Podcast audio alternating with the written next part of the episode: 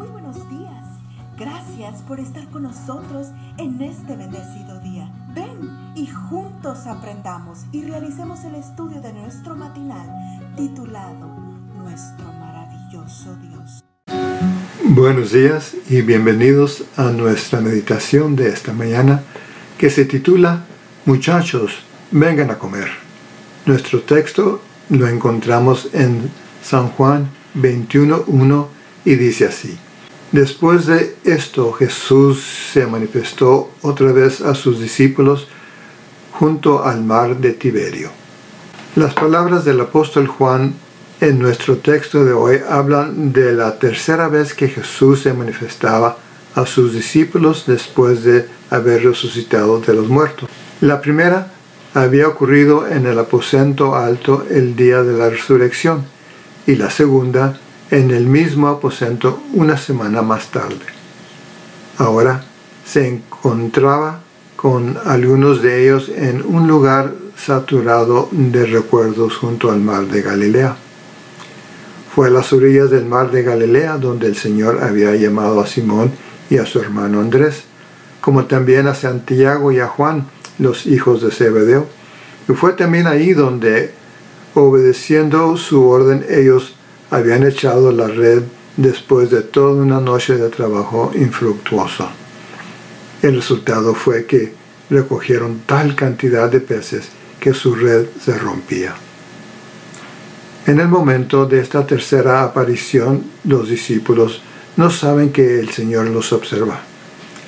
Así que Pedro sugiere ir de pesca y los otros deciden acompañarlo.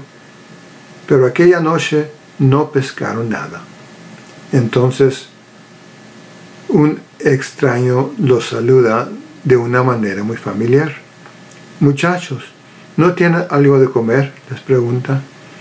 No, responden ellos. Qué forma tan curiosa de saludarlos, porque los discípulos eran cualquier cosa menos muchachos.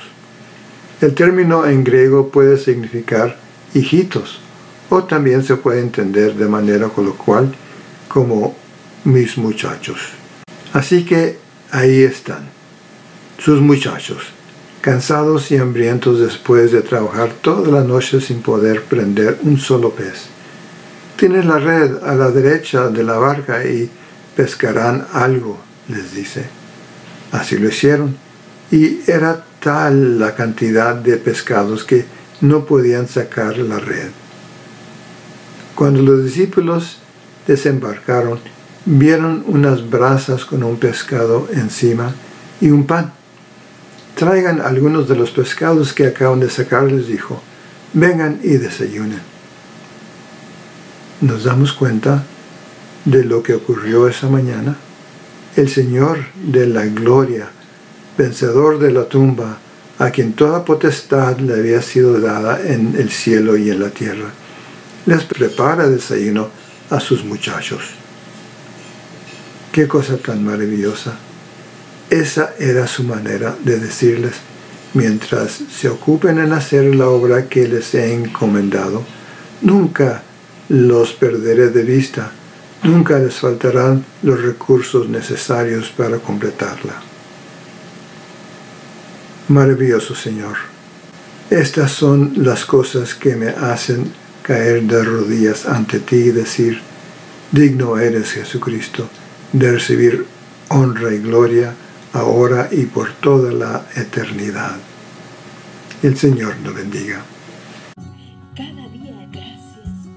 Gracias Dios por darnos la tranquilidad necesaria para enfrentar los retos, alegrías y dificultades de este nuevo amanecer. Porque el Señor tu Dios está contigo. Como guerrero victorioso se te renovará cada día con su amor. Te esperamos el día de mañana para continuar cobrando aliento